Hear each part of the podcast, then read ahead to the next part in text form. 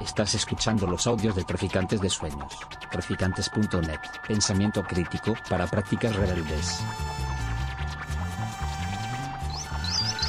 Traficantes de Sueños. Traficantes de sueños.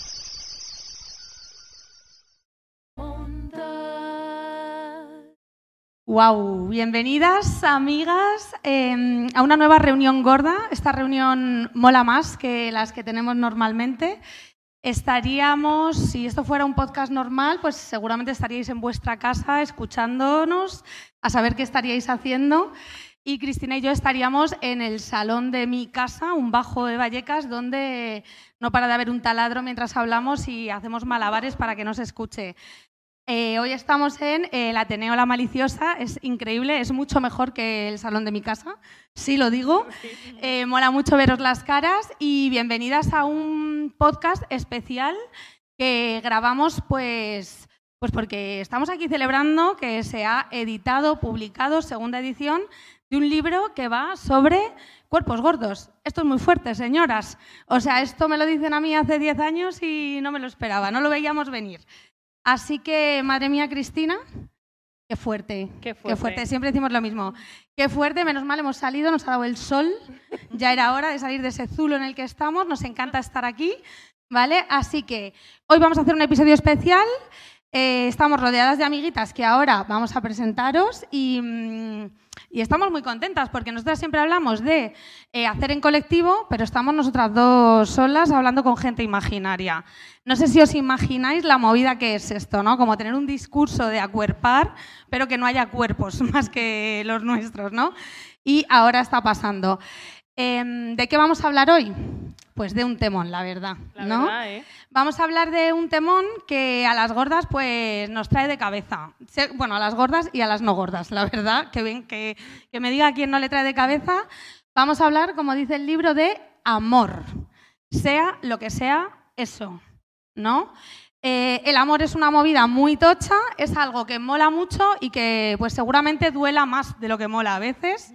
Mm, las gordas tenemos mucho que decir sobre el amor porque vivimos en un mundo que no nos ama y que nos dice que no tenemos derecho a amar. Este es el punto de partida. Y si alguien no está de acuerdo, pues que no lo diga, no pasa nada. ¿Vale? Esto es muy fuerte lo que acabo de decir, pero eh, da susto oírlo. Pero la mayoría de nosotras hemos entendido desde muy chiquitas que el amor era algo que le tocaba a otras, que no era algo que tuviera que ver con nosotros, con nosotras. Así que tenemos la mayoría de las gordas, de les gordes, un lío en la cabeza con esto del amor que no sabemos ni quiénes somos ni dónde estamos. ¿Lo vamos a descubrir hoy? La verdad es que sería muy ambicioso. Demasiado. Sería muy ambicioso resolver todo- toda la trama del amor gordo. Ni siquiera sé si el libro en sí la resuelve o genera más dudas también, ¿no? Como que es un, por lo menos una puerta a abrir de esto. Pero bueno, los tiempos están cambiando. Yo tenía aquí puesto que las mujeres ya no lloran, las mujeres facturan, porque Por- lo que yo quería decir es que por fin las gordas lloran. Entonces, si vamos a hablar de amor, ya facturar no facturamos seguramente, porque si vemos además el nivel de discriminación laboral que tenemos, vamos, la No, no facturación no, entra ni, ni en nuestros planes. Pero eh, por fin algunas gordas lloran por amor, por desamor. Vamos a ver qué está pasando con este amor gordo y empiezo, como empiezo siempre, haciéndote una pregunta. Cristina mía de mi corazón, amor de mi vida. Cuéntame. ¿Qué significa para ti amor? ¿Amor? Amor. Esta no era la pregunta, ¿eh? me están haciendo trampas. Lo en el... Pero si lo pone en el guion y me has puesto, para mí amor es esto. Está No, no, aquí escrito. Mentira. Me- La pregunta era, ¿qué significa para ti amor gordo? Que Ah, es, diferente. Vale, vale, es que para mí es lo mismo. Ah, pues porque para soy mí no, gorda. porque de eso va mi respuesta. Venga, ¿qué mi significa respuesta, para ti amor gordo? Para mí, amor gordo significa algo que yo nunca había podido meter en, en el mismo concepto. O sea, yo entendía el amor y entendía la gordura, pero nunca entendía el amor gordo. O sea, como que ya hablar de amor gordo para mí hace unos años era algo inconcebible. Pensaba como decir que eh, Ciudadanos es de centro. Eso, tú puedes decirlo. La realidad es que luego no es verdad, ¿no? Pues amor gordo para mí es un poco lo mismo. En plan, amor gordo todo junto, puedo decirlo. ¿Era una realidad para mí hace unos años? No era. O sea, de hecho, como que pensaba en la respuesta y pensaba, yo tengo una mm, relación sexoafectiva con una persona gorda desde hace millones de años y yo, antes de encontrarme con el activismo gordo, todo el rato pensaba que no era un amor real, porque el amor real iba a suceder cuando, cuando fuésemos flacas, ¿sabes? O sea, em, como todo el rato el concepto del amor está asociado a unos cuerpos muy determinados, yo no, ese amor que yo estaba sintiendo no podía ser del todo real. Había una parte que, que yo misma, aunque sentía que de verdad era algo real y algo que estaba sucediendo, una parte ínfima de mí no pensaba, pero algo falta. ¿no? Como, como no va a ser del todo real. Pensaba como un poco la gordofobia interiorizada, ¿no? De seré feliz cuando adelgace. Pues un poco igual. Se, sentiré el amor cuando tenga un cuerpo flaco. Cuando realmente ya lo estaba sintiendo, ¿no? Como que es un poco esta movida. Entonces, para mí es muy fuerte poder hablar aquí de verdad de amor gordo. O sea, para mí es una revolución y es un acto político porque de verdad está sucediendo y lo estamos viviendo juntas. O sea, como que esto es súper guay, ¿no? Poder hablar juntas de que el amor gordo no solo existe, sino que, que es una puta maravilla, la verdad. o sea, entonces, eh, ahora mismo estoy muy contenta. Creo que de verdad el amor gordo sí que existe. No sigue siendo de derechas, esto es así, pero el amor gordo existe. Eh, Ciudadanos ya no existe, ¿no? No, ah, no. existe. ¿Existe Ciudadanos? Yo creo que sí. Un poquito. Un poco, sí. Hay más amor em, gordo que Ciudadanos. Entonces. Em, estoy muy contenta, estoy muy contenta de estar aquí, de poder hablar de esto y eh, estoy muy contenta de dejar de vivir eh, con algo que se espera de mí y de verdad empezar a vivir las cosas con, con, la realidad que son, ¿no? Entonces, pues muy feliz de estar aquí, de creer en esto. Y para ti, cariño, ¿qué es el amor gordo? Gordo, ¿eh? No el amor. Vale, vale. Quería hacer otro podcast esta señora. Sí, sí, sí. O sea, es que yo te he contestado a qué es el amor. Fíjate, es que yo me he hecho mi podcast yo sola. Em, bueno, pues yo justo me he quedado pensando en que el amor Es algo que para muchas de nosotras, para mí, durante mucho tiempo no era una posibilidad real. Y no hablo del amor gordo, sino del amor romántico, ¿no? Como... Pero no hablo del amor romántico que todas las feministas estamos en contra de él, no. El amor romántico, el, de Brigitte Vasallo, el bueno, yo pensaba que tampoco era para nosotras. O sea, ni siquiera el deconstruido, ni el poliamoroso, ni el horizontal, ni el de la anarquía relacional, Creo que muchas gordas ni siquiera nos vemos en esa posibilidad. Creo que esto está cambiando, ¿no? Pero sí que sí pienso en cuando una empieza a entender el amor como algo que te puede pasar, que te puede tocar, que te puede como afectar y como una forma de relacionarte con el mundo, para muchas gordas significa una utopía. Para mí significó durante mucho tiempo un sueño inalcanzable, como algo que les pasaba a otras y que yo en mi mente me imaginaba que que si pasase tendría como que pasar un acto de magia o algo, algo especial, ¿no? Entonces, yo siempre, hasta hace bien poco, he vinculado amor a rechazo, que creo que esto es algo que hay que decirlo abiertamente y que no se dice, y es que muchas gordas vivimos dando por hecho que vamos a ser rechazadas y eso hace que cuando sentimos deseo o, o ganas de tener una relación con alguien, cuando alguien nos gusta, ni siquiera podamos accionar nada, pero ni a un nivel interno, porque ya damos por hecho que lo que nos vamos a encontrar es rechazo. Todo esto estoy hablando como en un plano muy mental de, cómo se configura dentro de nosotras. Luego sí que es verdad que la experiencia no es necesariamente así. Y me parece muy interesante lo que pasa cuando tú vives el amor así y la vida te devuelve otra cosa. Creo que a muchas gordas nos ha pasado que vivimos el amor como algo inalcanzable y de repente es una realidad y no sabes qué hacer con ello, porque algo que tú pensabas que no podía pasar está pasando. Entonces, yo a mí me ha pasado y tengo relatos de amigas que también les ha pasado de estar en una propia relación y no creerte que estás en la relación. O sea, desconfiar de la propia relación porque no te crees que la persona pueda sentir deseo hacia ti. ¿Sabéis a lo que me refiero? Sí, las del público sabéis, o sea, es algo que tiene sentido porque a veces también pasa mucho con el amor como que es como muy interno, ¿no? Como cuando le preguntas a alguien, ¿no? Como quién te gusta, por qué te gusta la gente que te gusta, parece que viene de un movimiento muy interno, muy muy individual, pero luego a todas nos pasan las mismas cosas, entonces es como muy colectiva la experiencia. Así que yo lo vinculo mucho al rechazo haya o no haya rechazo, que esto es lo interesante. O sea, te rechacen o no, tú ya, tú ya vives el amor desde que lo más posible que, pase sea el rechazo, ¿no?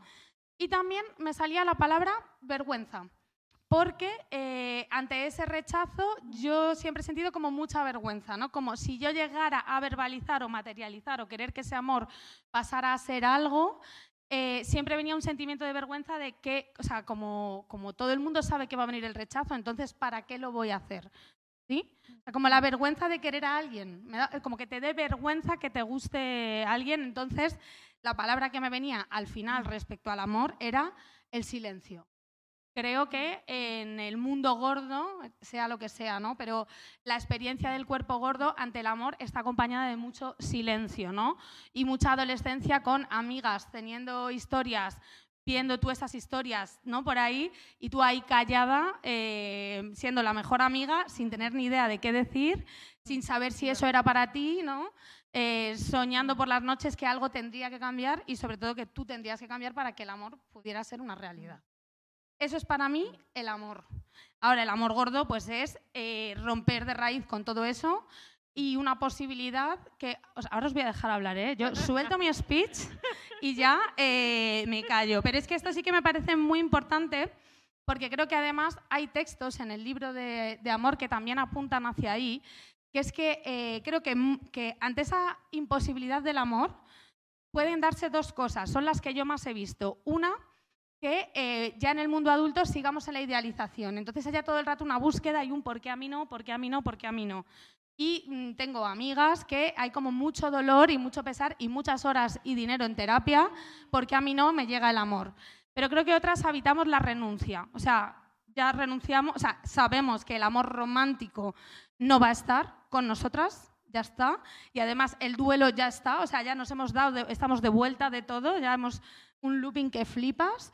Y eh, esa renuncia me parece una posibilidad interesantísima para explorar un amor mucho más interesante, porque es una renuncia al amor romántico normativo, ¿vale? Pero no es una renuncia al amor. Entonces el amor gordo para mí es la posibilidad de decir cuánto hay en ese amor que siempre he anhelado y que en realidad eh, veo a todo el mundo sufrir por él porque está lleno de eh, relaciones eh, tóxicas, dependientes, chunguísimas, y qué posibilidades hay en empezar a ver un amor que tenga que ver con el encuentro y la admiración eh, mm, más allá de la norma y más allá del cuerpo normativo. Y a mí eso me lo ha dado el activismo gordo porque he encontrado formas de amar a otras personas gordas, pero también porque me ha reconciliado con mi cuerpo como o- y a mí como persona digna de amar más allá de las normas. Entonces el amor gordo me parece una posibilidad maravillosa para encontrar formas de amar que transgredan realmente las normas corporales. Absolutamente. Em, ya nos vamos a callar, de verdad. Sí. Porque em, eh, nosotras hemos venido aquí porque hay un libro que se ha publicado y, em, y vamos a presentarlo, ¿vale? Amor Gordo, para las que no lo sepáis, es un libro editado por la editorial Continta, ¿vale? Eh, y recopila escrituras en torno a la gordura, ¿vale? Entonces, mm, ya lo estáis viendo, ¿qué nos gusta a nosotras más que eh, hablar de eh, gordas y amores y eh, todas estas cosas? Pues nada, no nos gusta nada más. Yo me senté en mi sofá eh, y dejé que Lara me leyera el libro de pe a pa y juntas fuimos debatiendo, reflexionando, rajando, ¿vale? Sobre muchísimos pensamientos y cuestiones que nos iban viniendo. Pero hoy tenemos la oportunidad de ir un poquito más allá, de reflexionar juntas con otras cuerpas que están aquí con nosotras y que han formado parte de este libro. Así que vamos a dar la bienvenida a Alicia, que eh, ha escrito uno de los textos. Bienvenida Alicia, ¿cómo estás? Hola, muy bien, muchas gracias. Eh, Laura Fernández. ¿Ahí? Hola. ¿Qué tal? Muy bien, Y muchas gracias. Gabriela Parada, que forman parte de Comando Gordix, que han escrito otro de los textos. ¿Cómo estáis, amigas? Muy bien, muy contentas de compartir este rato con Qué bien, qué maravilla, qué de cuerpazos. Eh, vamos a empezar, porque no, no hemos empezado todavía, así somos, eh, media hora empezando, con una cita, ¿vale? Porque nosotras nos encantan las citas, para las que nos conozcáis, eh, y tiene que ver de todo esto, de lo que ya estamos hablando y de lo que vamos a seguir hablando hoy. Es una cita del libro de Liz Misterio que dice que cuando dos o más gordes nos juntamos en un espacio a hablar de nuestros dolores y placeres sin el oído intruso de quien no comparte nuestra corporalidad, suceden maravillas. Al poder relajarnos, bajar la guardia, dejar de sentir la necesidad de tener que justificar nuestras luchas para dar un paso al reconocimiento mutuo, a las risas, a los afectos y la ternura que el mundo nos ha negado, sí que sí se tejen resistencias. Y esto es lo que queremos hacer aquí hoy, tejer resistencias, construir maravillas, ¿no? Así que cuando nos llegó la propuesta le dimos muchas vueltas a cómo abordar el encuentro, porque nosotras no queríamos hacer una presentación del libro que ya se había hecho, eh, lo que nos apetecía hacer más era pues lo de siempre, coger alguna propuesta del texto ¿no? y, y charlarla entre todas.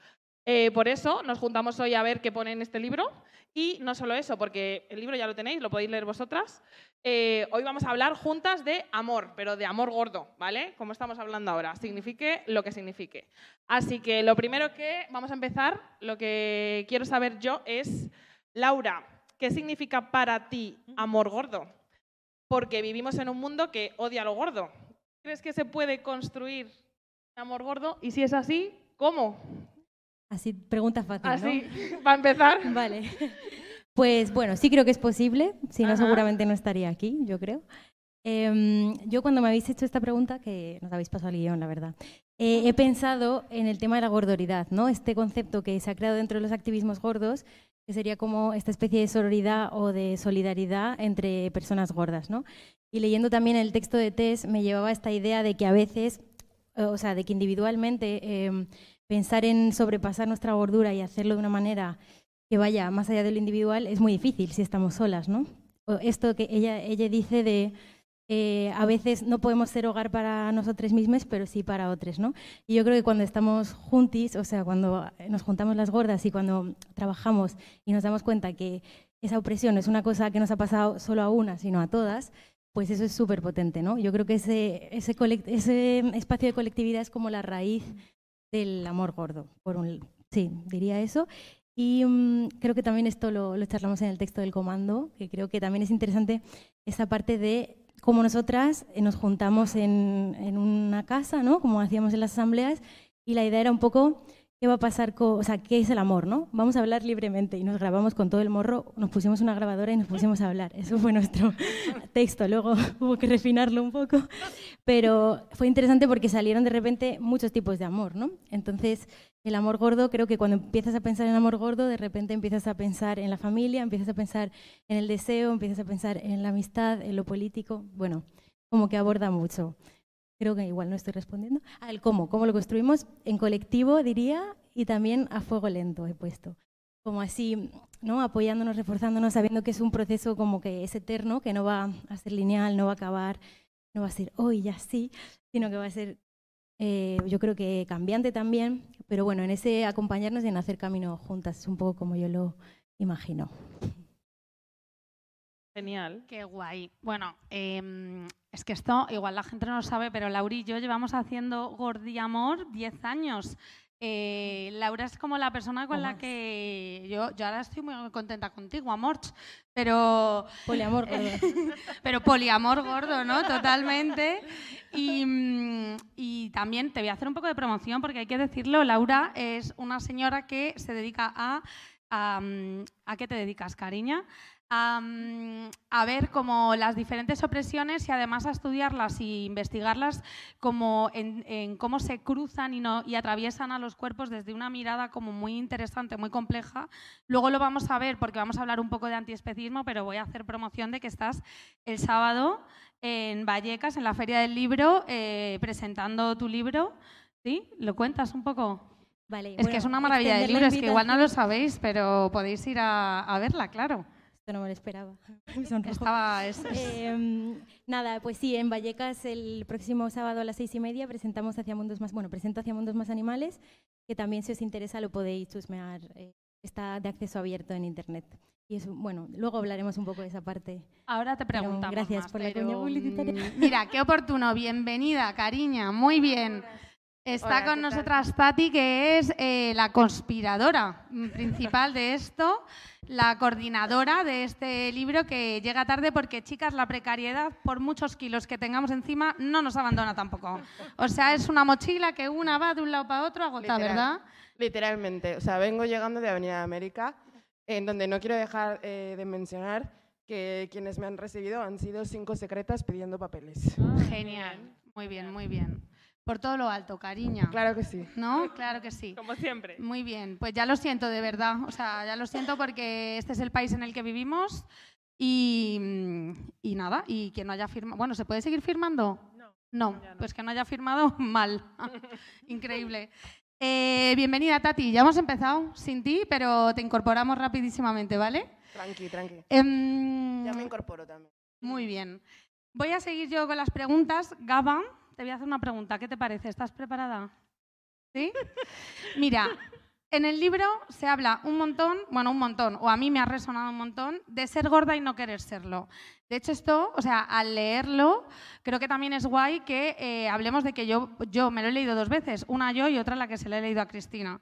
Entonces, eh, me ha removido mucho leer tanto sobre no querer ser gorda, porque por un lado entiendo muy bien esa sensación y por otro lado me, me conflictúa como activista. O sea, como activista que promuevo el derecho a existir de nuestro cuerpo, eh, a mí me ha llevado a muchos lugares interesantes y a nosotras nos ha llevado a conversaciones interesantes que queríamos traer aquí. Así que, Gaba, te pregunto, ¿vale? Em, o sea, ¿cómo, cómo podemos eh, habitar, es- o sea, no sé si tú eh, em- empatizas con esta sensación de no querer vivir en el cuerpo que se tiene o la puedes como comprender y cómo podemos desde el activismo habitar esa sensación de no querer estar en este cuerpo, pero a la vez entender que es este el cuerpo que tenemos. ¿Qué, qué piensas tú de esta contradicción? Sí, Bueno, eso es, la uno, agradezco que me hayas enviado esta pregunta porque frío me hubiese sido muy complicado contestarla, ¿no? Porque es, bueno, habitar es un cuerpo que es habitar un cuerpo que tiene muchísimo odio interiorizado y, y, y- y llegar a quererlo pues no es un camino que sea de nada sencillo. Yo creo que es una apuesta que se hace, una apuesta cotidiana, diaria, de estar ahí. Eh, va a sonar muy cursi, pero lo primero que yo, que yo contestaría sería que con esperanza, o sea, creo que, que no existe, o sea, que, que si no tuviésemos esperanza, no hubiese como movimientos sociales, no hubiese activismo, no hubiese este podcast, no estaría la CNT ni CGT, si realmente no apostáramos porque, porque las cosas se pueden mover, porque las cosas pueden cambiar, porque el odio institucionalizado eh, y el odio interiorizado, cabe decirlo las dos, eh, es, es algo movible y es algo con lo que creo que, que, que podemos apostar eh, colectivamente por moverlo y que hemos apostado y que hemos ido cambiando y hemos ido moviendo. Entonces, o sea, de entrada con, con eso, también pienso muchísimo que lo dijo Laura ahora, co- como también hacer una apuesta colectiva por, por eso, o sea, creo que yo sola y que creo que tú sola y tú sola y tú sola, como que no, no vamos a poder habitar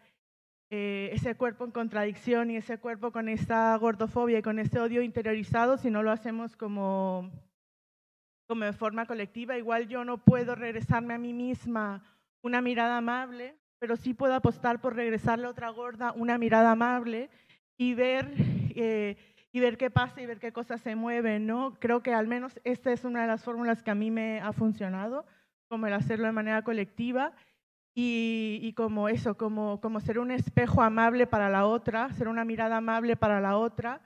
Y ahora que digo espejos, también como que pienso en reflectar también ese odio tan gratuito que, se ha vertido sobre nuestros cuerpos, pues eh, reflectar y reflejarlo y, re- y- y- y devolverlo con una rabia que me parece que es bastante legítima, ¿no?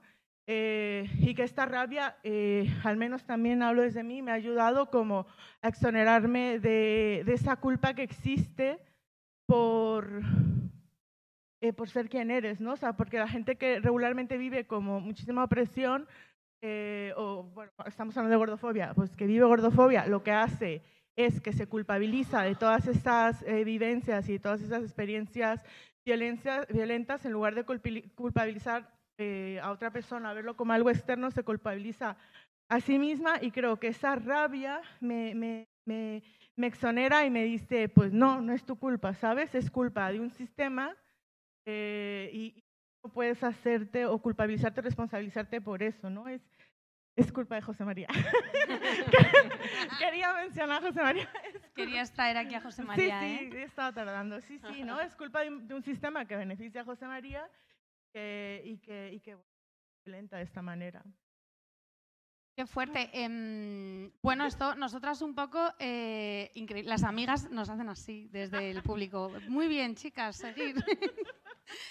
o sea, un poco cuando nosotras empezamos el podcast, esto es algo que hablábamos mucho, como que nos ayudaba mucho ver a la otra. O sea, puedes no tener, o sea, como que no lo habíamos hablado, pero tú puedes no tener una mirada eh, lo suficientemente amorosa hacia ti, pero igual entrenarla hacia afuera sí que al final va haciendo como un movimiento interesante. Claramente, si no es en colectivo, no es. O ¿O sea, sí? eso sí. Yo pienso de verdad que es imposible, ¿eh? como que, y además lo veo en nuestra burbuja, nosotras nos movemos muchísimo con personas gordas, entonces hay veces incluso que se nos olvida la gordofobia, o sea, como que de repente es, que me han insultado, claro, cariño, sigues en el mundo, ¿sabes? O sea, que tú solamente te relaciones con personas gordas no significa que la gordofobia haya dejado de existir.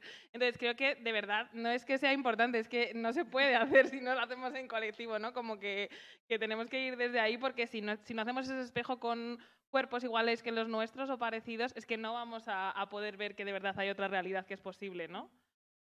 Sí, es fuerte. También pasa una cosa cuando vives en una burbuja que te insultan o te violentan y te dice tu amiga gorda, ¿cómo estás? Y tú, ¿yo? Si no ha pasado, o sea, como no pasa nada, ¿no? Y es como que al final te ayuda un montón que alguien te diga, acabas de vivir violencia, o sea, está pasándote.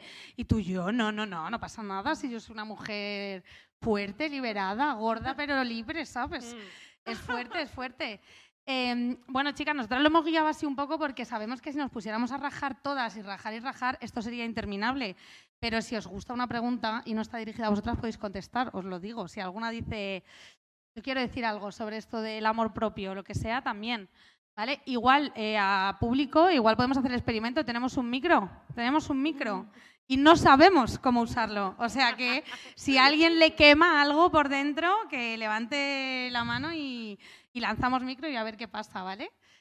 Vale, pues es, fuerte porque esta pregunta es la que más nos hacen a nosotras. O sea, siempre cuando hacemos talleres, formaciones y tal, al final hay una pregunta final que es ¿cómo puedo quererme más? Sea, esa es como, mm, como algo que nos atormenta a todas y que en realidad habla de que hay mucho dolor, pero también a mí me preocupa porque la veo que es como poco como que despolitiza, ¿no? Como que si después de todo el trabajo político que hay que hacer seguimos tan tan conectadas al propio dolor interno, cuando la sanación viene de politizarlo, es como muy complicado ese viaje todo el rato, ¿no? Mm, ¿Sí? ¿Cómo lo veis? ¿Algo que añadir? Yo quería añadir una cosa que es como, se ha dicho mucho también sobre el libro, ¿no? que, tiene, que hay mucha gordofobia interiorizada, o sea, que refleja mucha gordofobia interiorizada este libro. Eh, yo creo que una de las cosas importantes también es no culparnos por sentir esa gordofobia interiorizada, porque cuando estamos ya en el camino del activismo, eh, es muy fácil culparnos y decir, ¿por qué estoy sintiendo esto? ¿Por qué estoy pensando esto? Y entonces estás añadiendo una culpa extra a algo que finalmente viene de, eh, estoy culpándome por no quererme cuando el mundo me odia. Me estoy Claro. culpando de, ¿no? O sea, de, de reproducir, o no de reproducir, pero me estoy culpando de las violencias que he vivido yo misma. Y si eh, eh, todo el tiempo estoy escuchando que no merezco ser deseada, que no merezco ser amada, que no merezco existir, y todavía yo me estoy culpando a mí misma eh, por este machaque que he sufrido y que, que esta gordofobia interiorizada viene de este machaque externo, estamos jodidas. O sea, creo que, creo que la autocompasión eh, es súper importante también en la politización de nuestras vidas. Entonces, ser compasivas con nosotras mismas cuando tenemos un día de mierda y no queremos estar en el cuerpo que estamos, porque seguramente tendremos tres días buenos en los que estaremos mm, espectaculares. Pero siempre ser compasivas y no sentir culpa por la gordofobia interiorizada. Y, y- y otra vez en colectivo, ¿no? Y hablarlo y decirle a tu colega, tía, es que hoy me siento como la mierda porque no me entran los vaqueros. Y tu colega te dirá, pues mira, cariño, ponte una falda. Ya está, ¿sabes? Mm. Pero creo que la autocompasión con nosotras mismas, cuando somos cuerpos que sufren tanta violencia, es básica. Hombre, es que si no es doble violencia, o sea, si ya encima de la que vives te vas a sentir culpable tú por no saber bien cómo enfrentar esa violencia, ya pues es que para qué vas a salir de casa, apaga y vámonos, claro. Pues Tati, te iba a preguntar a ti, mira, qué bien. Mira, en el libro se habla de amor, Sí. y de follar. Hombre. De follar. Cristina, tú y yo todavía no hemos hablado de follar. No, O sea, tú y yo sí, pero en el podcast no, no, no. ¿vale? Pues Pues aquí, en público, porque ya, ¿por qué no? ¿No? Em, Tú follas. yo menos de lo que... No, yo... ¿Quieres broncano? ¿Quieres broncano ahora? O sea, ¿qué? Ah, Pregunta para todas. ¿Cuántas veces habéis follado en el Increíble. último mes? De repente estamos en Ilustres Ignorantes. No, no, yo follo lo normal. normal. La verdad. ¿Cómo era el chiste ese? Ni mucho ni poco, cero. Ahí. O sea, la verdad es que yo creo que follo lo que folla una gorda, que es básicamente. Pues yo follo amor gordo, es el que yo practico. Y cada quien que entienda. Eh, bueno, pues eso, ¿ves? Es que ya se habla de follar y ya se va el guion. Claro. ¿Ves? Por eso no hablamos de esto. Em, bueno, justo te preguntaba, Sí. eh, habláis de follar y eso mola un montón, ¿no? Porque si ya hay tabú respecto al amor, pues ya respecto al sexo muchísimo, muchísimo más. Y eh, aquí tenía como puesto, es que si eres gorda no es nada, nada, nada fácil tener una relación, digamos, natural, sencilla o tranquila con el sexo y la sexualidad. Yo diría que es imposible ser gorda y tener una relación fluida y gustosa. Directamente sí lo digo, una relación gustosa. Tú puedes incluso tener relaciones sexuales, pero que eso impliquen como una mirada, o sea, como una práctica amorosa, aunque la otra persona o las otras personas con las que estés tú eh, ahí dándole al tiki tiki quieran, eh, si tú no tienes una mirada amorosa, o sea, ¿cómo podemos follar aunque nos deseen si nosotras no tenemos esa mirada compasiva y deseante hacia nosotras mismas. Esto creo que es algo que también desde los feminismos se ha hablado porque a las mujeres nos atraviesa, ¿no? Pero es que a las personas gordas muchísimo más. Entonces te preguntaba un poco por esto, porque tú hablas de esto en el, en el libro, ¿no? ¿Qué, qué pasa en la cama cuando eres gorda y eh, en la cama está el cuerpo y tu cuerpo es un campo de batalla y tú vas a pasártelo bien y ahí hay un poco una guerra también? Entonces, ¿qué hacemos? Buah, es que es un temazo. El otro día yo estaba diciendo, bueno, contaba que los siguientes dos meses a escribir el artículo yo no pude follar. En ese momento estaba en una relación de pareja y yo no podía. Es que simplemente no podía porque me había abierto, o sea, había puesto las entrañas ahí y era como, ahora no puedo, ¿no? Eh, yo creo que son pocos los momentos en los que estoy follando y, y no estoy pensando, o más bien al revés. Siempre hay algún momento en el que esto, porque no es siempre, siempre hay algún momento en el que estoy follando y me viene a la cabeza el, "Mm, a ver si me muevo así y esto mm, ya no va a entrar. O a ver si voy a hacer así y esto tal, ¿no? Em, yo voy a ser muy honesta. eh, pasa por el deseo de la otra. En el momento en el que estoy follando, eh, intento concentrarme en el deseo de la otra hacia mi cuerpo y eso es lo que más me pone, porque es que es real. O sea, el deseo de la otra, o sea, como que intento abstraer, no de mi cuerpo, porque cuando estás follando estás con el cuerpo todo el rato, pero lo que intento es como el deseo de la otra sea lo que a mí me ponga muy cachonda. Y, creo que llega un momento en el que hay un clic de a lo loco, ¿sabes? O sea, está ya tan arriba el deseo que ya has dejado de pensar. Pero cuando dejas de follar, ahí viene el momento de, ¿no? Estoy en una cama eh, pero- y es como, eh, cariño, durante todo el tiempo ya te ha visto el cuerpo. O sea, no te has puesto tú nada, ¿sabes? O sea, no ha habido una pared entre las dos y ella ha metido sus dedos sin que tú lo notes, ¿no? a ver, que ya te ha visto, no intentes que no te vea porque lleva viéndote un buen rato. Y ahí es donde creo que hay un trabajo también por nuestra parte de decir, bueno, mira, eh, ya estoy aquí, hoy puede que vaya bien, hoy puede que vaya mal, un poco a la vuelta lo mismo, ¿no? Pero yo sí que noto que me, que me erotiza mucho el deseo de la otra. Hay veces en las que no, pero que normalmente mi escape a, a mis propios miedos y a mi propia corporalidad es el deseo de la otra. ¿Pero y tú crees que eso pasa porque eres gorda? Sí. Sí. A mí, o sea, creo que a mí me pasa porque soy gorda.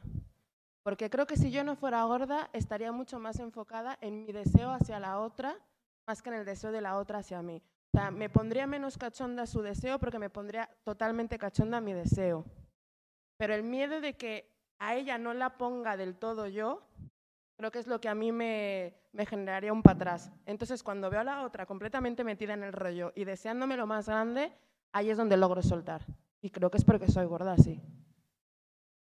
Me parece interesante porque pienso que tiene que ver con el privilegio, ¿no? O sea, eh, de forma inconsciente, como que pienso, si tú eres gorda, estás por debajo, y si no eres gorda, estás, ¿no? Como dices, yo puedo desearla, pero como soy gorda, ya tengo que ser deseada, ¿no? Y volvemos un poco a este juego de eh, oprimido-opresor, ¿no? Como de yo mm, eh, no puedo desear porque yo estoy en la fórmula de, de abajo, pero si estuviese en la otra fórmula sí que podría, ¿no? Es fuerte, es fuerte. Hay una Yo- mano ahí, digo. comentar una cosita con respecto a este tema. Hay una cosa que creo que hace muy bien el libro, que al ser un libro coral, eh, eh, se carga un poco el cliché de lo que es la gorda, ¿no? No es una única gorda, la amiga gorda, la compañera gorda, la novia gorda. Es muchas gordas que son totalmente diferentes, cada una desde su corporalidad y desde su identidad, ¿no? Aquí somos en ningún momento nadie nos metería en saco por esto. ¿Por qué tenemos que ser exactamente iguales simplemente porque seamos gordas? Con el tema del deseo y también a raíz de, la de las relecturas del libro y, y de pensar sobre él, porque creo que ese eh, a mí personalmente me ha generado un marco teórico posterior, eh, después de entregar mi libro, de ver el trabajo de, Tati, el libro perfectamente silvana y habla, dialoga, ¿no? Todos los textos. ¿sí?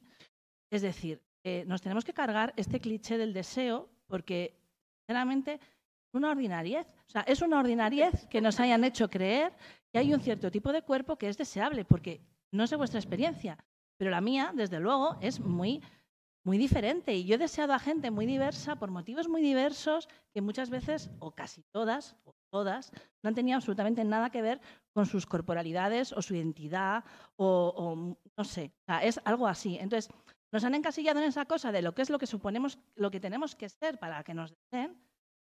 Eso nos lo tenemos que reapropiar, porque no, el deseo no funciona así, no es tan, tan, tan, tan fría, ¿no? Al final tú ves a alguien y surge ya una cosa que, bueno, pues ah, no, no tiene tampoco una... Tú puedes forzar dicho deseo, es cierto, porque claro, cuando te hacen creer que eres una, la que estás por debajo de todo el mundo, pues tú te, lo que comentabas antes, ¿no? Sobre el tema del amor.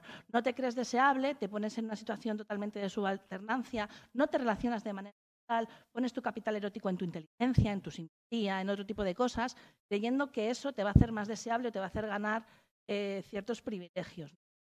Pero es como, no, tenemos que darle una vuelta. Os convoco, a que ahora, ahora chicas, os convoco, porque es cierto... Grupos de trabajo. Venga, ahí. Digo, porque es cierto que es como, no, no quiero querer, no me parece justo. Me han invisibilizado durante mucho tiempo. Yo no me quiero invisibilizar. Soy deseable y ya está. Porque creo que no, no funciona. No voy a dejar que funcione. Creo que eso es muy importante. Creo que en este texto, con todo el tema, con el tema que dicen de la gordofobia, bueno, es lo que mm, a ti muy.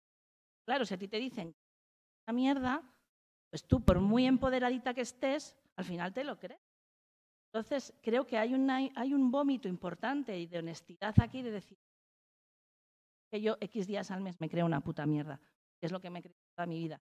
Y desde ahí construir en conjunto y decir, bueno, es que aquí hay 10 gordas distintas que las pasa lo mismo. A ver si es que vamos a tener un problema. Y desde ahí hacer un discurso y construir. O sea, ya te lo digo que tenemos un problema. Sí, sí, O sea, clarísimamente. Confirmado, tenemos un problema. Confirmado. Se llama gordofobia y es gigantesco. Eh, Sí, sí, es verdad, tenemos un problema. Y creo que es interesante, eh, o sea, hay una cosa que a mí me, ha sorprendi- me sorprende siempre, que es que hay más deseo del que... O sea, los cuerpos gordos son más deseables de los que en nuestro imaginario cabe pensar que son deseables. Entonces, es muy interesante ver qué pasa, porque sí que hay deseo, lo que pasa que está tan castigado, tan negado, tan oculto socialmente que además acaba luego saliendo por lugares, ¿no? Tenemos una compañera que siempre habla del tema del fetiche. ¿no? Entonces, pero no solo el fetiche, incluso hay prácticas entre hombres típicos, o sea, grupos de hombres machirulos que hacen como prácticas que tienen que ver con jugar, apostar, a ver quién, quién se acuesta con una mujer gorda una noche, ¿no? Que esto es como algo que está súper extendido. O sea, que igual en nuestra burbuja no, pero es real que es una práctica entre grupos de hombres apostar y jugar a acostarse con una mujer gorda, ¿no? Y yo ya he leído a varias teóricas, no sé ni siquiera si estoy de acuerdo, pero lo lanzo aquí, no estaba en el guion, pero esto- este tema mola, ¿no? Que dicen que eso también es una forma de canalizar el deseo castigado. O sea, Sí. está tan castigado socialmente, además, para un hombre heterosexual eh, normativo, un, un macho está tan castigado, es como tan incompatible que pueda desear a una mujer gorda, que eh, se, se generan como este tipo de prácticas para poder legitimar un deseo que ya existe. Em, esto me parece complejísimo, este tema, ¿no? que además no, no lo estoy ni siquiera legitimando, pero sí como que acabar con este tabú y poder hablar abiertamente de que esto pasa, de que hay mucho, mu- que se practica sexo, las personas gordas follan mucho, eso es real, pero es como si no pasara y además como si no pudiera pasar y no pudiera ser visible. Ya, claro, es que para mí es una cosa es el deseo y otras narrativas que, que hay sobre el deseo. O sea, eh, sí, la, o sea, sí, deseante deseable, sí, todas aquí, cada una y cada una. Pero, pero también la armarización y eh, tam- también un montón. Y creo que es una historia compartida. O sea, yo me puedo enunciar así, pero ciertamente, por ejemplo, eh, cuando se, no particularmente, o, o bueno, sí, pero muchas veces cuando se desea una gorda se la armariza un montón, o sea, no es una relación que exhibas, eh, no es, o sea, puede ser que folles con esa gorda, pero no vas a caminar con esa gorda de la mano, no vas a presentarle esa gorda ni a tus amigos, ni a tus papás, ni a, no sé, ni a tu grupo de gente, ¿no? Como que también pasa por, por estos caminos donde es una cosa, es el deseo eh, que está, que existe, y otra cosa, las narrativas que existen en torno a eso.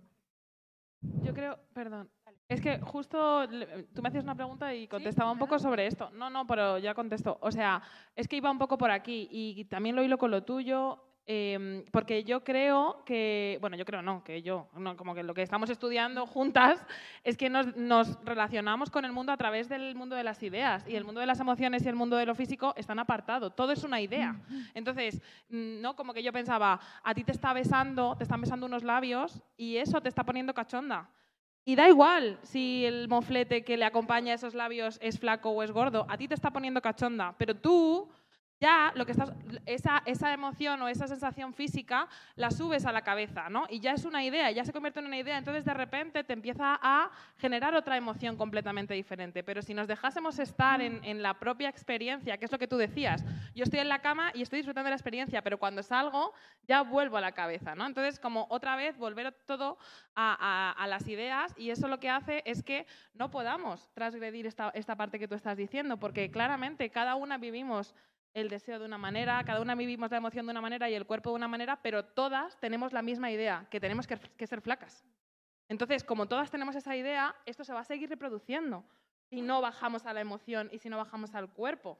¿Sabes? Si no dejamos de decir, no, es que yo no me estoy. No me- o sea, lo que está pasando es que nos relacionamos con expectativas de- de nosotras mismas, de los cuerpos que tenemos al lado, de cómo debe ser nuestra vida, de cómo deben ser nuestras relaciones y estamos dejando de vivir el presente, ¿no? Me parece súper interesante lo que dijo Lara del deseo castigado, porque creo que es algo que compartimos muchos cuerpos eh, no normativos y disidentes. Eh, eh, ha sido la escondida de, ¿no? O sea, te han escondido un montón de veces por un montón de motivos, ¿no? Eh, ya sea porque eres bollera y tu, eh, la tía con la que estabas te decía, me caso alguna vez me pasó, vale, pero en público no, ¿vale? Mm. Vale. Con la gorda sucede exactamente lo mismo. Eh, a muchas eh, tías trans les pasa lo mismo. Y, y hay una violencia detrás, justo esta forma de canalizar este castigo por el, por el deseo, porque finalmente una cosa es el deseo como constructo social, bueno, histórico y social, porque el deseo en la cabeza es un constructo histórico y social, y otra cosa es lo que te remueve el cuerpo, lo que te remueve la tripa. Y entonces, claro, tenemos ese constructo en la cabeza que es lo que castiga el impulso, ¿no? La pulsión. Entonces, claro, ahí es bueno, me parece desastroso, pero me parece lógico que, que, salga con mucha violencia cuando sale ese deseo castigado. Y ahí hay, un, ahí hay otro problema, aquí todos son problemas. Eh, sí, de hecho, cuando nosotros hicimos un episodio sobre el deseo y preguntábamos, eh, como preguntábamos a gente de nuestro alrededor, y las personas flacas nos decían que no tenían ningún problema y que se habían acostado con personas gordas, pero no, no habían tenido relaciones. Y esto es un matiz. No, o sea, sí, me puedo acostar esporádicamente con una persona gorda. Se entiende como una experiencia, que bueno, pues, qué, qué loco. Uh, ¿No? Como a ver qué pasa. Pero tener una relación, o sea, atreverme a ir por la calle con ella. O sea, hay un episodio de la serie de Louis C.K., increíble que yo esté mencionando a este señor ahora. Increíble, la verdad que sí. Pero eh, la serie de Louis C.K. totalmente ya no la podéis encontrar porque este señor eh, has- eh, le han hecho un Me Too como la copa de un pino. Pero está en YouTube y hay una escena, no sé si alguna la habéis visto, que... Sí, sí, yo la he visto. ¿Lo has visto? Es muy interesante porque es una- o sea, la serie va de un humorista, va de él mismo y lo mal que le va en sus relaciones con las mujeres y con todo, ¿no? Eh, y hay una escena en la que él eh, tiene una cita con una mujer gorda. Y entonces, eh, como que queda muy claro que él va a tener la cita un poco porque sí, que a lo mejor se acuesta con ella, pero que nunca va a tener una relación con ella. Y ella lo explica muy bien en esa escena. Ella le dice, es que sí que podrías follar conmigo en un baño, pero no te atreverías a tener una cita y entrar a un restaurante conmigo y presentarme a tus padres y, y- ir- y que yo signifique algo a tu lado, ¿no? Como eso sí que no, no serías capaz de hacerlo. Y esto eh, es fuerte, ¿no? Como hablarlo así, pero tiene que diciendo. Con eso y con, y con, con- como con la juntanza de que, de que ahora mismo somos, eh, o sea, somos el cuerpo que tenemos, esa es nuestra carta de presentación y en este nuevo neoliberalismo loco esto es lo que hay tenemos que esforzarnos para que nuestro cuerpo sea lo más y unido con el pensamiento monógamo y que, y que es- nuestra pareja y yo tenemos que ser exactamente lo mismo, pues si yo consigo, yo le pregunté a mi hermano, mi hermano es flaquísimo, altísimo, se está estudiando para bombero, o sea, imaginaros. Em, le pregunté esto y me dijo que él ha follado mucho con gordas, ha follado mucho con discas y, y le encanta, pero que nunca tendría... Y me lo dijo abiertamente, me dijo, es que yo no quiero, o sea, yo quiero tener una novia guapa. Y yo pensé, claro, o sea, es que, es, es que no, no estás, no estás no estás pidiendo nada que el resto del mundo no pida, por lo menos me lo dices con honestidad, la verdad. O sea, como que si yo lo que, o sea, yo no voy a estar esforzándome y dejándome el cuerpo en el gimnasio para luego tener una novia gorda, vamos a ver, o sea, ya no, como creo que, que no es no es tan ilógico, en plan irónicamente hablando, ¿no? Pero Como ahí descartar la belleza. Es que, claro, es, un, es muy complejo. Evidentemente yo entiendo que eso va desde lo social. Eh, yo soy heterosexual y como dice Tatiana, tengo síndrome de Estocolmo. Y, y yo, es verdad que mi experiencia no ha sido esa. ¿eh? Yo he sentido no he tenido esa experiencia de que me hayan armariado por el hecho de ser gorda. Por otras cuestiones sí, pero no por esa. Y mm, claro, es esta cuestión de lo que de llevar a la tía al lado, ¿no? Que, que un poco te da, te sube como tu capital erótico, ¿no? El tú querer ascender en la escala social de tus privilegios en función de la persona que te acompaña, bien sea porque es bella, bien sea porque luego está la típica persona que busca a alguien como intelectual porque esta persona se sabe cortita, ¿no? Entonces, etcétera. Entonces es como eh, wow, ¿no? Que, o sea, que sinceramente, qué puta mierda de vida el tener que elegir a alguien. O sea, es que al final va a ser que la gordura va a ser una red flag cojonuda para saber con qué gente no te tienes que relacionar. Porque es que si se te acerca una persona, eh, o sea, si no se te acerca porque eres gorda, pues eh, eh, enemigo que huye, puente de plata, ¿sabes? O sea, es que al final es como terrible. ¿no? O sea, me parece eso, decir, yo quiero una novia guapa, ¿qué pasa? Que porque sea gorda o sea disca, no va a ser guapa, no tiene belleza, ¿no? Es otro- o sea, es un constructo fuertísimo, ¿no? Sí, es un- sí, una yo- cosa increíble. Yo creo que él decía justo que era guapa, pero que no, que lo que no quería era su ideal. O sea, ella no se imagina, él no se imagina casándose con una gorda. Él se la imagina follándosela porque de verdad le gusta. Pero, Claro. pero al final a lo que estamos jugando es a cuál es nuestra expectativa vital. ¿No? Pues yo voy a acabar con un príncipe azul, con un no sé qué. O sea, que atravesadas sí, sí, por eso. Claro. Sí. capital erótico que te aumenta tal si estás con una persona con estos privilegios, el capital social que te aumenta si estás relacionada con no sé quién, no sé quién, no sé quién. Tú formas tus amistades y formas eh, tus parejas o tus vínculos partiendo de ahí. Es que hay algo que tenemos que hablar y trabajarnos ya y empezar a poner más sobre la mesa, que es que hay capitalismo afectivo. ¿Y Ya. qué hacemos con el capitalismo afectivo y con esta necesidad de acumulación de diferentes capitales que no pasan por lo material, pero que en algún momento tienen cierta aspiración material? Porque el capital social esperamos que en algún momento se vuelva algo material. Y el capital erótico también en algún momento esperamos. eh, entonces, nos movemos en un mundo donde hay capitalismo afectivo. Ahí está la aquí de la cuestión, yo creo. Bueno, yo continuando con lo que decías, con tu hermano. Sigamos hablando de tu hermano, ¿por qué no? Que no ha venido. No, Sí, la verdad que no.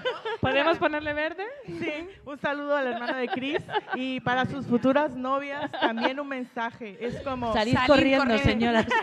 no, un mensaje, es que claro, estamos hablando yo por hablar de la gente delgada y de la gente guapa, también en qué lugar les deja, ¿no? Es como, o sea, si, si el valor por el cual se relaciona tu hermano o decide relacionarte hermano con esas mujeres guapas, delgadas que, que él señala, es como a qué reduce esas mujeres, ¿no? Estamos hablando, estamos hablando, eh, entonces aquí hablaríamos de que la gordura es una doble fetichita, fetichización, ¿no? Una por gorda y otra por mujer, pero que las mujeres en sí mismo ya son un objeto, ya son algo así como un trofeo. Y estamos a 2023 y seguimos hablando de mujeres florero, no sé, ¿sabes?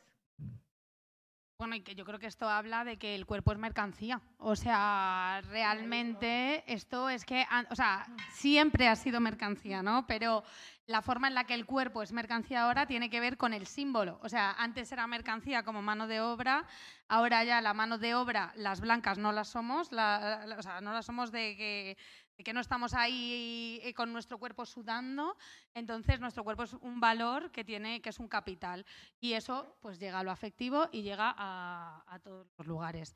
De hecho, a mí me parece muy interesante que eh, la gordofobia en realidad yo creo que tiene muchos más vínculos con el capitalismo y el racismo casi que con el tema del patriarcado. Y esto eh, dentro del feminismo duele, ¿no? Yo a veces cuando en las charlas siempre hay alguien que me dice, no, no, no, no, no, pero es que el problema es ser mujer y ser gorda. O sea, como no nos quitéis el, el sujeto mujer, ¿no? Y la lucha del feminismo. Y es como, no, cariña, es que nuestro problema es lo que significa nuestro cuerpo. Y lo que nuestro cuerpo significa tiene que ver con ese cuerpo blanco y eh, con un valor eh, social como mercancía dentro de este mundo. No, no sé. Igual hemos ya hecho lo que queríamos Sí, con está, el guion. La yo. verdad, no. O sea, te iba a preguntar ahora, Alicia, después de esto, ¿qué hacemos con nuestro cuerpo? Bueno, voy a pasar un momento esta pregunta porque hablando de. Porque digo, no tiene sentido. Capitalismo y racismo, justo os queríamos preguntar porque vosotras sois activistas también en otras ramas, ¿no? O sea, extendéis vuestras, vuestros brazos eh, eh, de arañita y, y queríamos preguntaros por este vínculo, ¿no? Entre el- la gordofobia y el cuerpo gordo y la construcción del cuerpo blanco.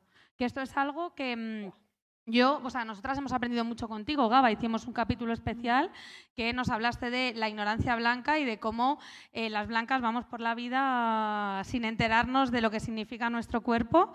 Y también tú hablas de la colonialidad en tu texto, Tati. Entonces, eh, nosotras, además, a partir de eh, escucharos, incorporamos cada vez más este discurso de ver cómo la gordofobia tiene que ver con construir el cuerpo bueno y válido siempre desde una delgadez que es blanca.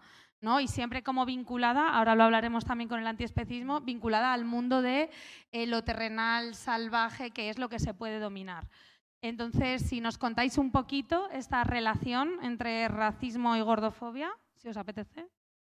Dale, Gaba, yo completo. No, ahora ninguna. Eh, a ver, eh, yo siempre digo que eh, la gordofobia tiene más de racismo que de otra cosa. Porque la idea de un cuerpo modelo es una idea profundamente colonial. Si nos mm, retrotraemos a aquellos eh, bonitos años cercanos a 1492, eh, no, nos, damos cuenta de que ahí es en donde empieza a construirse lo que llega a día de hoy como racismo. Y esto va avanzando hasta llegar al siglo XVIII, mitad de 1800, en la que un señor llamado Linneo empieza a hacer la taxonomía de las especies. Y entonces dice que, bueno, hay varias subespecies, dentro de las que evidentemente no está el cuerpo blanco. Luego, si vamos avanzando un poquito más, ya se nos aparece un señor belga que se inventa eh, el índice de masa corporal, que es un señor belga, insisto, y que estamos utilizando un concepto del siglo XVIII, pero vale, o sea, seguimos utilizándolo en el 2023. Y entonces él va a idear ya un modelo de hombre promedio, que es el hombre ideal, que evidentemente va a ser blanco y va a entrar dentro de estos, este parámetro que es el índice de masa corporal. Eh, esto tiene un desarrollo, tiene un desarrollo en el pensamiento eh, que se llama racismo científico. Entonces, si tú no entras dentro de, llegando a- al estadio más alto, que es el índice de masa corporal, si tú estás fuera de ese 25, si no llegas ahí, entonces hay un problema. No sé si se ve el link entre el racismo y la construcción, o sea, el racismo científico y el disciplinamiento de los cuerpos independientemente del color de su piel. Yo siempre, esto como yo siempre digo que la blanquitud, la blanquitud es completa, o sea, la blanquitud es independiente del color de la piel de las personas, la blanquitud es un sistema, ¿vale? Es un sistema global. Entonces, la blanquitud apela a los cuerpos delgados. Entonces, si es la blanquitud como sistema global de control y de producción, quien está apelando a los cuerpos delgados, la gordofobia tiene más de racismo que de otra cosa.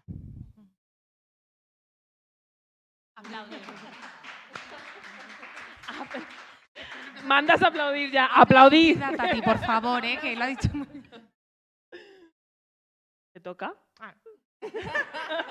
Bueno, la verdad es que poco que agregar. Eh, mis ideas habían ido sobre otro lado, porque bueno, cuando me lo, me lo propuso Lara, eh, la, la idea de cómo abrazar era cómo, eh, cómo abrazar, qué, qué podíamos aportar desde los movimientos antirracistas para abrazar la naturaleza, para abrazar este lado. Y a mí me quedé dando un poco de vuelta como a este término de naturaleza y me, me pareció muy cercano. Llegaré al racismo en un momento, ¿vale? Eh, pero me pareció como mucho más cercano, sobre todo por los textos de coloniales que he leído, hablar de animalidad.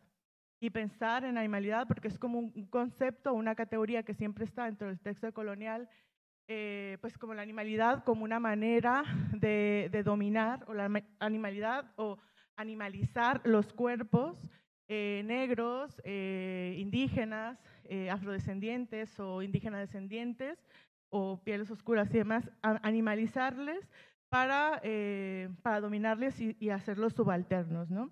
Entonces,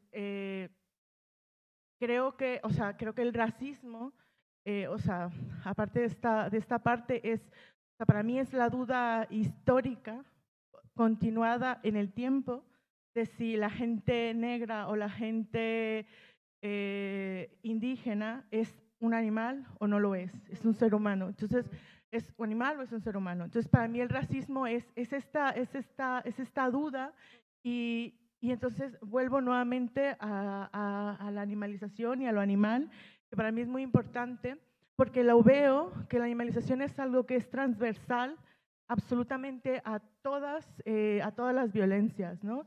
O sea, si, o sea, si pensamos en el cuerpo gordo, podemos dar como, y creo que lo han hecho ya, dar como mil ejemplos de cómo se animaliza a, a la gente gorda, ¿no? Cuando se habla de, de descontrol, eh, de, de falta de voluntad, de una, de una razón, de un raciocinio, de una mente que no controla el cuerpo, estamos hablando de animalización. Cuando decimos que la gente gorda no, es, es, eh, no, tiene, eh, no está dentro del plano del erótico, estamos hablando de deshumanización, porque el erotismo es humano y no somos humanas en ese sentido. Eh, cuando hablamos... cuando hablamos de gordofobia, un ejemplo gordofobia, ah, se me olvidó la gordofobia, un ejemplo ¿De qué estábamos hablando? de no sé, o sea, cuando hablamos como de, de estas diferentes manifestaciones de la gordofobia sobre nuestros cuerpos, hay siempre un componente de animalización en eso. Entonces, eh, yo, para mí, el racismo y la animalización son dos cosas que están sumamente, sumamente eh, ligadas. Entonces, eh, cuando Lara me preguntaba para prepararme para este podcast, ¿no?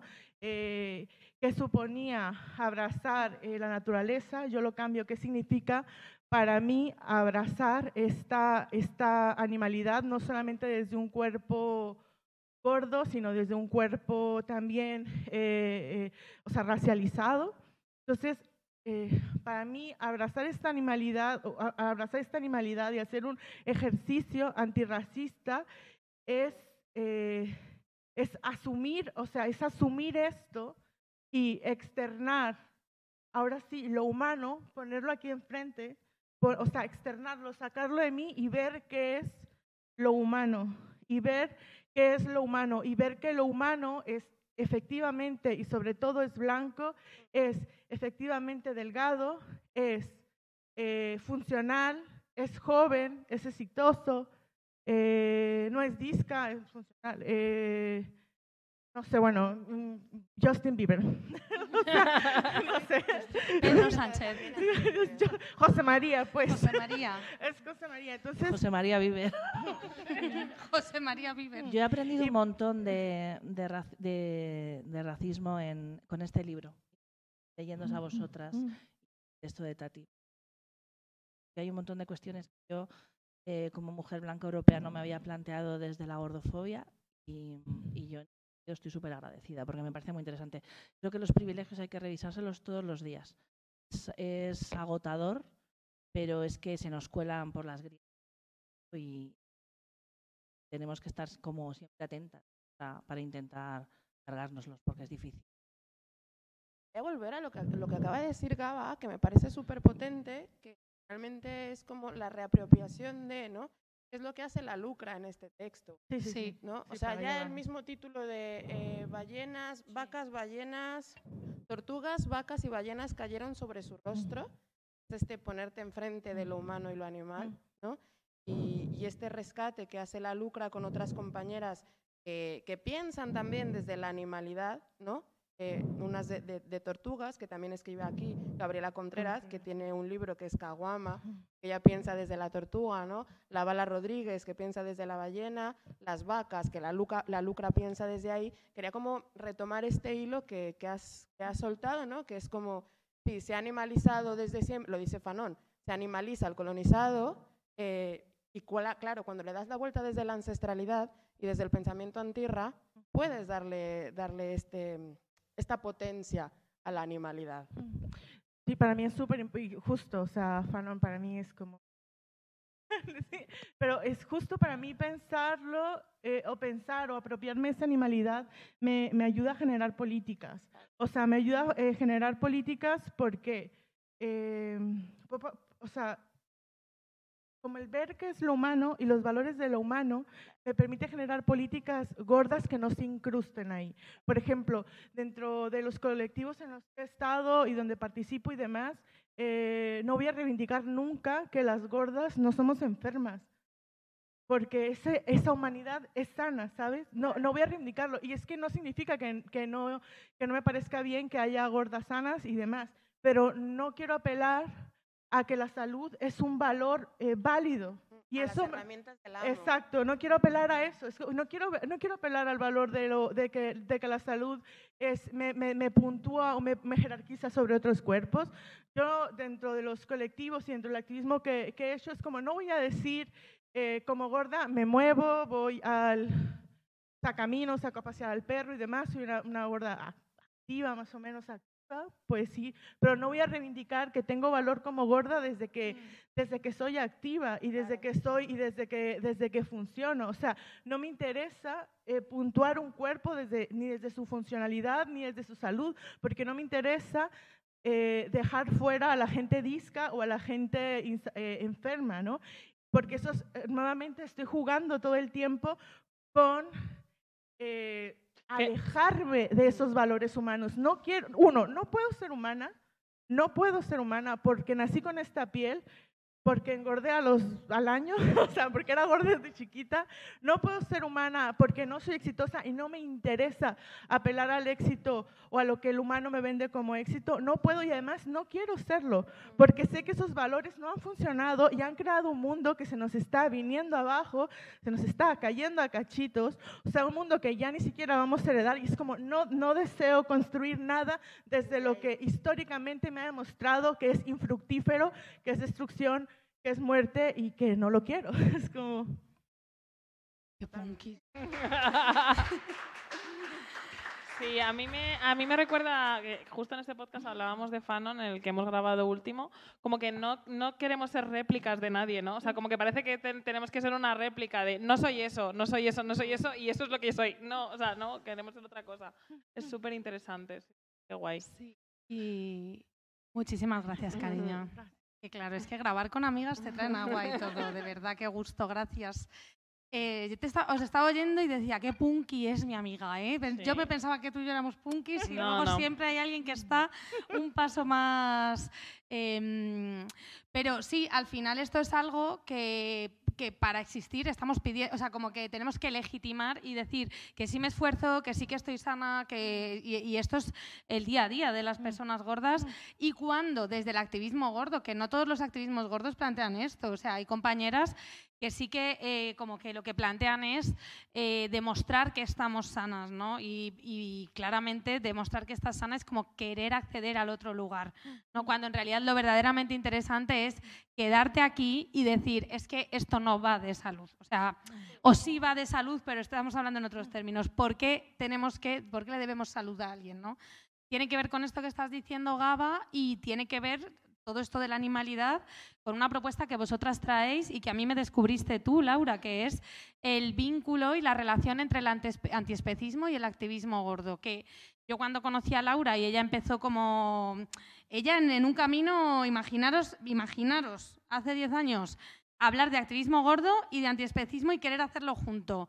Pues yo como amiga la veía y decía, tira para adelante, yo ya me, yo no sé qué estás haciendo, confío en ti, pero pero atraías una propuesta y que sigues defendiendo y que es muy chula y como mm, sí profundizando en esto que están planteando Tati y Gaba sobre la animalidad, ¿no? ¿Qué- ¿Cómo relacionas tú esto del antiespecismo y la gordofobia? Bueno, pues gracias por la pregunta, me hace mucha ilusión poderlo charlar también aquí, porque creo que también el antiespecismo, bueno, no sé si todas estáis familiarizadas, pero tiene que ver con la opresión de los otros animales, ¿no? Por el hecho de no ser humanos, básicamente. Como que creo que es una lucha bastante, mm, eh, no sé, como relegada a un plano secundario y yo creo que tiene muchísima potencia, es muy urgente y también que la escala de la violencia especista es súper grande, ¿no? Entonces, como poderlo abordar me parece muy guay. Em, ¿Cómo lo relaciono? Bueno, es que después de lo que han explicado Tati y Gaby de la, de la animalización y también en relación al texto que, que Lucre explica y profundiza en el libro, pues sería un poco como, eh, justamente, ¿no? siguiendo este hilo de lo- los pensamientos sobre todo de coloniales, de, lo- de las ecofeministas también, eh, como dar esta vuelta de, vale, tenemos claro hacia dónde va, ¿no? si ponemos todas las opresiones, esta, esta división de binarios, tenemos claro hacia dónde está el privilegio y hacia dónde está la opresión, pero entonces, si la animalidad tiene todo ese componente de inferioridad, ¿qué significa pensar en los cuerpos que realmente viven esa opresión? ¿no? O sea, como que la animalidad no solo es una metáfora, sino que hay muchos cuerpos que habitan eso, ¿no? Entonces, hablábamos antes de lo de los cuerpos como mercancías, pues es que realmente los animales no humanos en esta sociedad son considerados propiedades, eh, medios, ¿no? Eh, objetos y no, no sujetos en sí mismos. Entonces va un poco de, de hilar esto, ¿no? Y por ejemplo, bueno, en el comando hemos tenido varios debates también sobre este tema, sobre cómo pensamos que el activismo gordo tiene que incorporar o pensar sobre este tema. Con Gaby, por ejemplo, hemos querido también, hemos escrito algunas cosas, hemos hecho algún taller, como dándole una vuelta en doble bidireccionalidad, ¿no? También somos críticas con el veganismo que, por ejemplo, se vende como una dieta, que, promociona la salud, em, que parece que de alguna manera te va a salvar, ¿no? Y al final estamos otra vez volviendo al antropocentrismo, a centrar a, a las humanas. Nuestra propuesta es más como, vale, ¿qué, ¿qué pasa si miramos ahí y si nos solidarizamos también desde el cuerpo, ¿no? No solo desde las ideas, sino también desde la, bueno, del amor de alguna manera, ¿no? Cuando me, o sea, en la pregunta cómo nos lo plantea- me lo planteabas, era desde el amor y pensaba, por un lado, me sale decir que el antiespecismo es una cuestión de justicia o de, de emancipación, ¿no? de lucha contra las opresiones y en ese sentido no necesitamos amar a los otros animales para respetarlos, ¿no? igual que no necesito amar a los presos o las presas para ser anticarcelaria. Pero es verdad que también, por otro lado, en el movimiento antiespecista, que es altamente feminizado, altamente queer, ¿no? hay como un- una excesiva racionalización y como todo lo que es la compasión, el amor, todos esos valores se tienden a ver como ay, no, ay, qué mona, que le gustan los animales. Entonces eso le quita potencia política, parece, ¿no? Pero realmente yo creo que tiene una potencia política enorme y que desde, esa- desde ese cuidado, de ese amor, de esa compasión, se puede subvertir eh, algo como muy, muy profundo, que es el especismo y es el antropocentrismo. Y también en un contexto, ya, ya cierro porque me mm, apasiono, eh, en un contexto en el que también el concepto de cuidados ¿no? está muy en la boca, pero yo me pregunto, ¿cuánto se lleva al cuerpo? ¿no? O sea, voy a soltar, o sea, para- por ejemplo, para mí la ganadería feminista es un oxímoron. Así lo siento y así lo pienso. Creo que es un debate que, o sea, creo que es un punto que está, en- está caliente y que tenemos que pensar, ¿no? Entonces, como, cómo, cua- ¿cómo entendemos el cuidado y cómo entendemos el cuidado también hacia otros cuerpos que no son humanos? pues es algo altamente parte del activismo gordo, yo creo también, ¿no? Y, y bueno, es que se abrirían muchos temas, ¿no? También cómo vivimos la alimentación, la restricción, ¿no? El tema del veganismo no entendido como restricción, sino entendido como un ampliar la liberación hacia otros animales. Bueno, no sé. Así suelto algunas cosas y ya lo seguiremos pensando juntas también, que es la idea. Sí. Es, mm, no, no. O sea, mm,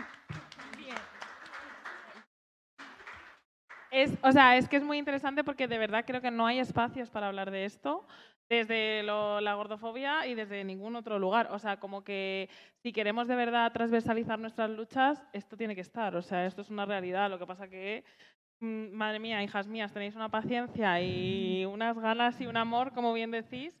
Que me parece súper interesante lo del amor porque creo que tiene que ver con lo que llevamos hablando todo el podcast, ¿no? Como de, eh, como, qué mona, ¿no? Como, no, es que voy a, voy a coger mi emoción y de verdad voy a hacer una lucha con ella y no me voy a ir a la razón. Es que sí, pues llámame mona, ¿no? Pero, pero va también de esto, ¿no? Sí.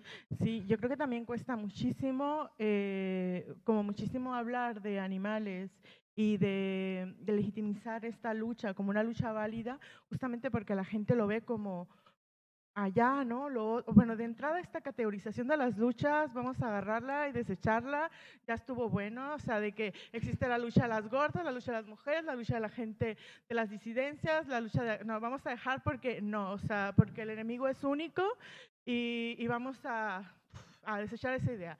Pero entre todas estas categorizaciones, la lucha por la liberación animal parece, parece como, muy, como muy lejana. Y justamente con, con- con- con lo que decía antes, es que no es tan lejana. O sea, la animalidad, la animalidad está ejerciendo en cada una de las personas que está en esta sala, está ejerciendo en mí, está ejerciendo en ti. Lo único que no, so- no estamos hablando de una categoría y de una, de, de una categoría y de un ejercicio de dominación. O sea, sí es una categoría, es un ejercicio de, eh, para dominar a la otra persona, el animalizarla. Si tú quieres violentar a un grupo, tú lo animalizas y mira, venga, le caen las bombas y no pasa nada. Es un eh, vehículo de opresión así como hiper, eh, hiper comprobado y ejemplos hay eh, millones, lastimosamente. Entonces, si, es- si a esa categoría y a ese ejercicio le ponemos un cuerpo, el cuerpo que ponemos ahí es el cuerpo que está muriendo ahora mismo en mataderos, es el cuerpo que está siendo consumido, es el cuerpo que está siendo la- violentado en, en laboratorios, es el cuerpo con que la gente pija de la Serrano, en la calle Serrano que fui el otro día, se viste en invierno, es, o sea, es, es- son esos cuerpos. Es decir, si pasamos de categoría y le ponemos un cuerpo, esos cuerpos los conocemos y están en nuestras mesas y están en nuestros hogares a merced de nuestras, de nuestras necesidades y podemos desarticular eso en tanto que al momento en que lo desarticulamos estamos des- desarticulando también algo que nos, que nos, que nos oprime, ¿no? Porque está ejerciendo en cada una de nosotras y eso quería decir de lo que, de lo que decía Laura y también como, eh, o sea, por ejemplo, lo que dijo lo de las ganaderas es porque eh, ayer estuvieron unas ganaderas aquí, eh, creo que sí, de, de unas ganaderas y es como, eh, y, y hablan, y se habla mucho como de amor, ¿no? Como, como que cuidamos a los, a los animales en el campo con amor. Y yo así que quiero decir como que, ¿qué idea de amor es esa? De un amor que cuida, de un amor que ama, pero de un amor que después de, de nueve meses de crianza eh, mata, no sé. Como también habría que pensar eh, y complejizar también cómo, cómo hemos comprado unas versiones de amor eh, romántico y, cómo también se aplican en terrenos eh, inusitados, sinceramente. Bueno, eh, bueno. Veníamos a hablar de un libro. eh, No, o sea, como que justo pienso, y nosotras lo hablamos mucho porque eh, o escuchamos mucho esta propuesta que traéis, porque sois unas valientes, porque Sí. lo que estáis diciendo es muy incómodo. O sea, como que ya se nota, ¿no? O sea, yo lo noto como, uy, ¿qué está diciendo de repente? Y en realidad, chica, pues es que si es incómodo tendremos que abrazarlo, ¿no? Y no darle la espalda. Sois súper valientes porque además... eh, ponéis voz a los cuerpos que sí que no hay manera de que la tengan. O sea, realmente esto sí que es como un activismo que me parece también interesante, que sí que habla de un amor que tiene que ver con la entrega y, y la compasión absoluta y creo que, que si nos incomoda, pues lo habitamos, ¿no? Porque también si... O sea, que el activismo gordo viene porque nos hemos atrevido a evitar esa incomodidad, ¿no? O sea, si estamos aquí es porque en algún momento ese silencio que hemos generado en una, comida familiar, ese, esa bomba que hemos lanzado en el grupo de WhatsApp, esa mirada de repente que acabo de hacer, todo se acaba de desestabilizar, cualquier gorda que esté en esta sala sabe de lo que hablo. Em, esa incomodidad hemos decidido que se quede ahí en nuestro cuerpo y que se haga carne y se haga realidad. Entonces, es ahí como empieza de verdad a moverse algo. Entonces, gracias por molestarnos, ¿no? O sea, como, gracias, Gracias por por que de repente digamos, ah, qué fuerte, ¿no? Como nuestras colegas que se- y la o sea, como que me quedo pensando en una cosa sobre el amor, que tú lo dices un montón, Chris, que creo que esto que estás hablando tú de, de qué amor tenemos en el que tú estás hablando de querer a unos animales a los que luego vas a sacrificar para vender, ¿no? Pero estás hablando de amor hacia ellos, cómo también hemos construido un amor muy violento y las gordas sabemos mucho lo que es que alguien que te quiere mucho por ese amor que tiene hacia ti, ejerce mucha violencia. O sea, no sé si, si tú ibas un poco por ahí, pero he visto la relación de, eh, de- no sé de dónde nace este amor, pero este amor lo hemos mamado todas y es un amor en el que es a gracias a él donde yo puedo ponerme desde un lugar de superioridad moral y ejercer una violencia hacia ti oculta bajo la preocupación o, o que soy yo quien te posee ¿no? y decide sobre ti. Y tú esto lo dices mucho, ¿no? O sea, como... Y que no es, pero y no es el quien bien te quiere te hará llorar, que eso ya lo hemos pasado. Es algo mucho más sutil, ¿no? Que tiene que ver con estoy preocupada, lo hago por tu bien, ¿no? Pues todo esto, pues un poco desde ahí. Y, y ese es el amor que nos creemos, ¿no? Como, como un amor que va de nosotras y no va de la, de la otra persona o del otro cuerpo, ¿no? Como, como yo me creo que siento amor por esa vaca y como me lo creo, pues me, me puedo matarla, ¿no? Y entonces he dejado de ver el otro cuerpo, ¿no? Pues es un poco igual. Total, Ese es el, el amor que, que- que de alguna manera estamos construyendo, que si yo lo siento está bien y he dejado de ver a- a- al otro cuerpo, ¿no? Mm. Sí, o sea, en nombre del amor sufrimos muchísima violencia, la toleramos y también la ejercemos. O sea, hay que, hay que hablar abiertamente porque parece que el amor es un marco para que pase todo. O sea, como hay amor, entra todo, cabe todo, vale todo y ya eh, eh, valen las cosas que, que como ya no entra en la cabeza, lo que entra es el corazón, pues ya todo es tolerable, ¿no? Y, y ese es el argumento por el que vivimos violencia cada día, ¿no? Sí. Pues... Yo pensaba que iba a ser un podcast divertido. Increíble. Este Gordas ha y sido gordas reventada. Este ha sido un Es que podcast tenemos de un pensar. problema, ¿no? Hemos dicho. ¿El qué? Que tenemos un problema. Tenemos un problema, tenemos muchísimos problemas. O sea, yo venía a hablar de uno y salimos de aquí con muchísimos problemas. De nada, o sea, para vosotras. Gracias por el libro, ¿eh? También, muy bien. O sea, todos estos temas están eh, en el libro, ¿no? Como que además a mí el texto de Lucre me parece que, lo, que habla de todo esto de una manera muy poética, además, ¿no? no o sea, como te permite adentrarte a esto no de una manera tan filosófica, teórica como lo estamos hablando aquí, sino como que te lo abre desde un lugar mucho más simbólico que también es como muy interesante, ¿no? Pero claramente, si somos ballenas, focas y vacas, tenemos que hablar de animalidad y, y abordar este tema.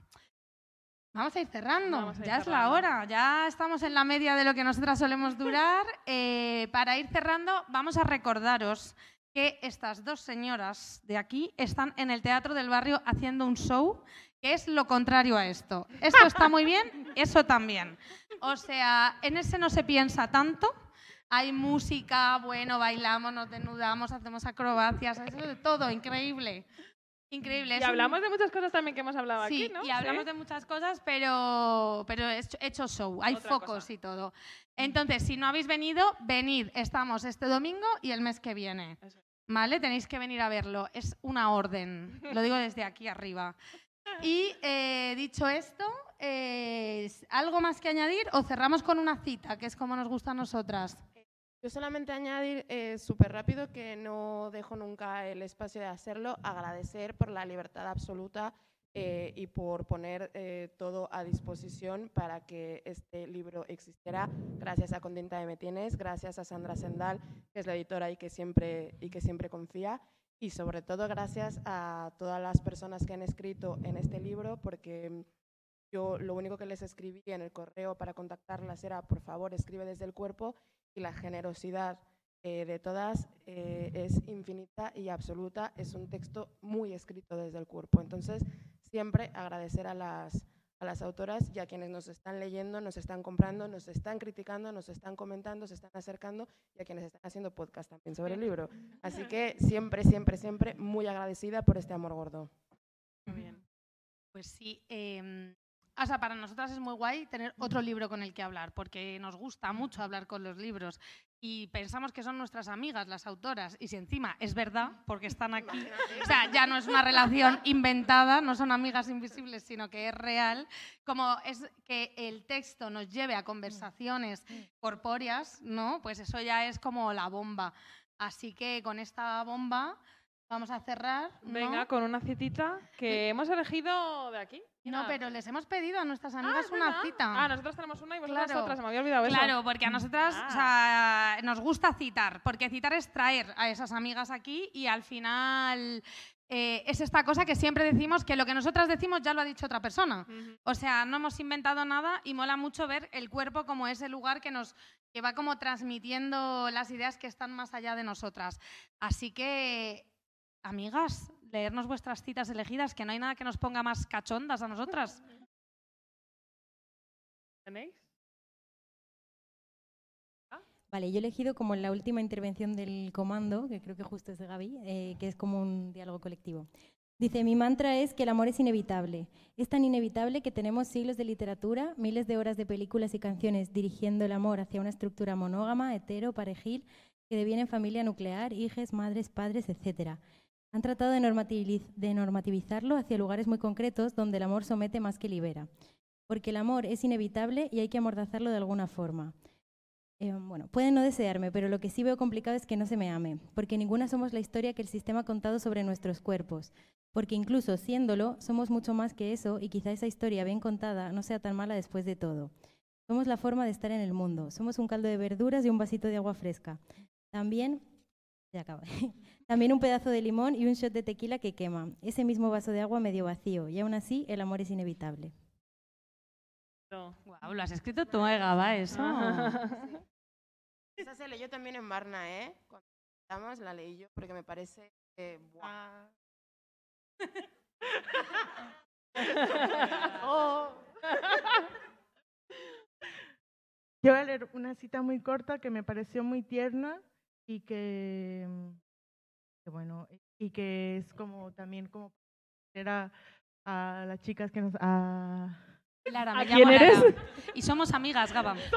Quedamos a veces y todo. Sí, sí, todo, a mí casi se me ha ido el nombre. A Es Cristina, también es amiga. a. Lara y a Cris por la invitación y en general como a todas las amigas gordas que siempre me acompañan y la voy a leer. Tener una casa, tener un cuerpo, no implica tener un hogar, pero sí serlo. Sí. Muy bien. Alicia, cuéntanos. Yo la verdad es que había coincidido en cita con Gaby, eh, pero he elegido otra porque me gusta como que estén presentes también las pueden estar. He elegido una que me parece muy importante. mm, necesitamos hacer uso de la creatividad para poder continuar generando marcos de referencia que nos lleven de una vez por todas a la liberación de los cuerpos sin patrones. Qué bonita.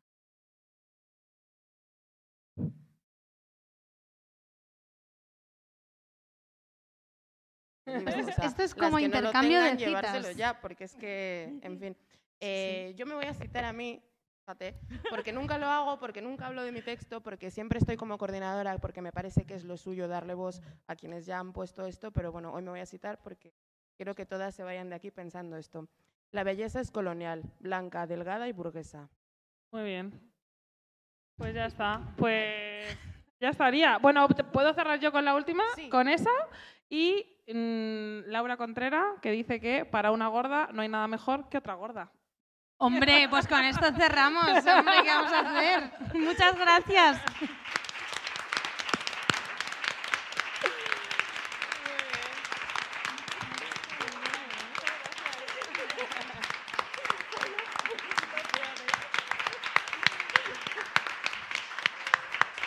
Pues nada, muchas gracias por venir